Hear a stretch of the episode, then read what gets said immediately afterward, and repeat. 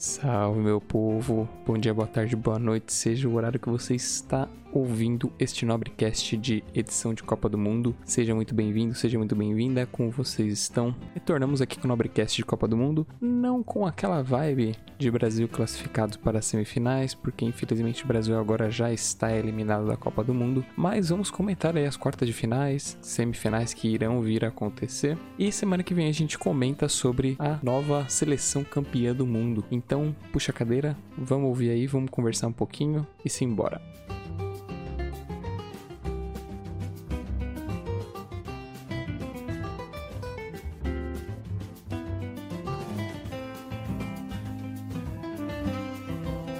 Inicialmente, agradecer a audiência que todos estão acompanhando aí o Nobrecast Copa do Mundo, que está saindo semanalmente toda segunda-feira até a semana que vem, dia 19 do 12. Então, muito obrigado a todos que escutam, todos que deram feedback sobre a gravação do programa. Vamos agora então iniciar oficialmente, né? Comentar sobre as quartas de finais, as oitavas de finais, todos os jogos que a gente não comentou no nosso episódio anterior de Nobrecast edição de Copa do Mundo. Simbora.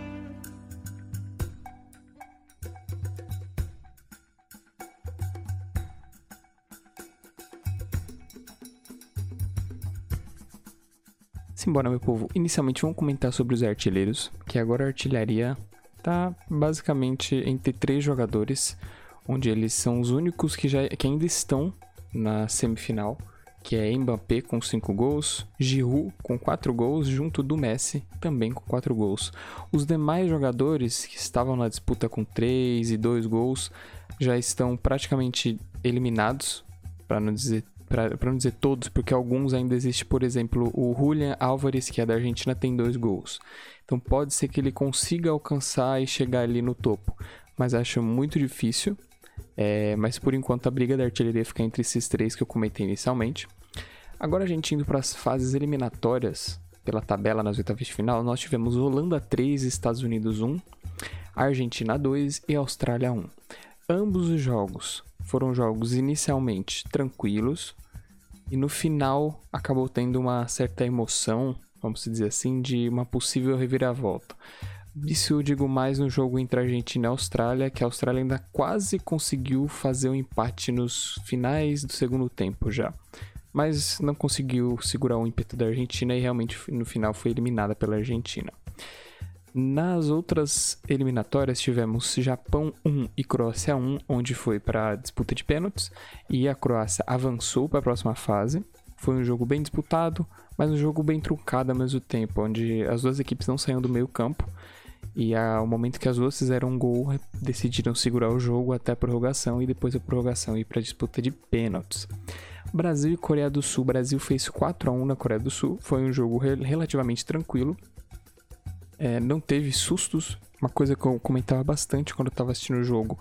A Coreia do Sul não tem um poderio para se chegar no ataque dentro, próximo ao gol. Então, é o que eu comentei, eles vão começar a chutar de fora da área. E foi exatamente isso que aconteceu. O único gol que tomamos da Coreia do Sul foi um chute de fora da área. Nas outras, nas outras eliminatórias também tivemos Inglaterra 3, Senegal 0, França 3, Polônia 1. Dois jogos também relativamente tranquilos para as equipes vencedoras não conseguia ver um ímpeto de uma vitória adversária de Senegal ou Polônia.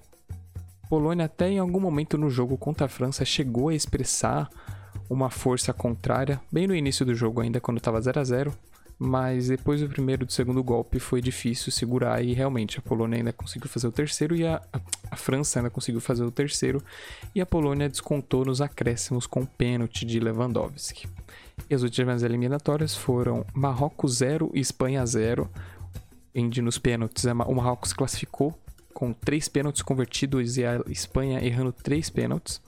Isso foi realmente surpreendente, porque Marrocos a gente não via como um possível candidato a avançar de fase, além da, da fase de grupo. E do outro lado também Portugal 6 e Suíça 1. Outro jogo que foi relativamente fácil, até pela elasticidade do placar.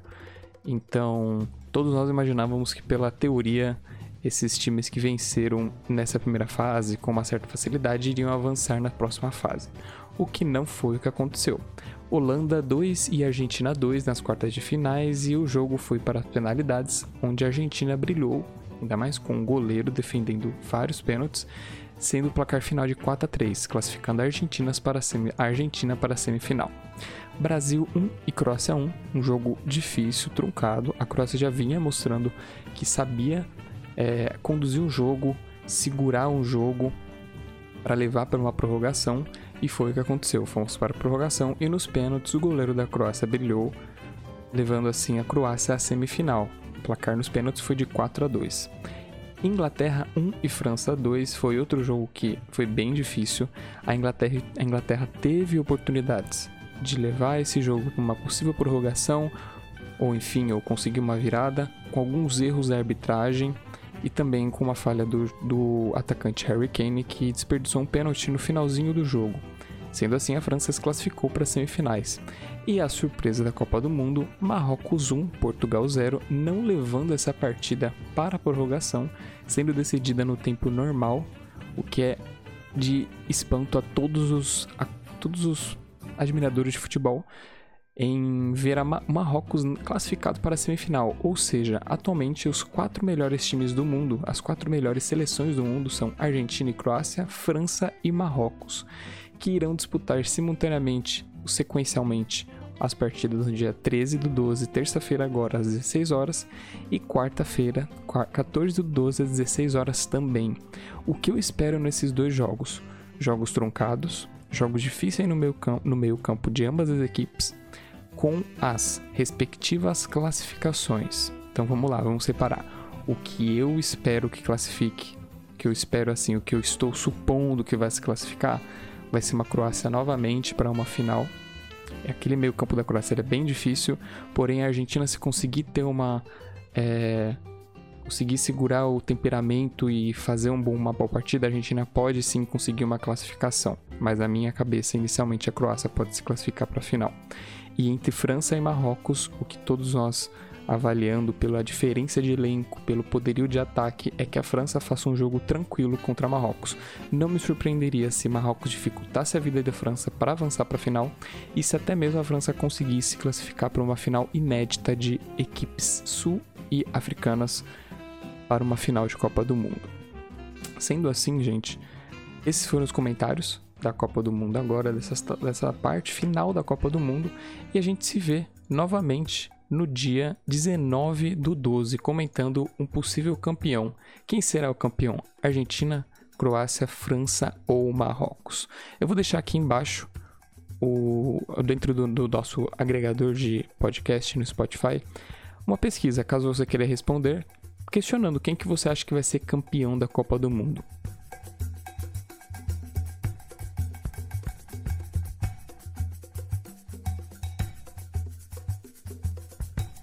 Fiquem bem, uma ótima semana. A gente se vê segunda-feira que vem no Nobrecast de Copa do Mundo e se vê na sexta-feira com Nobrecast News às 10h30 da manhã. É isso, bom descanso a todos e boa semana. Fui!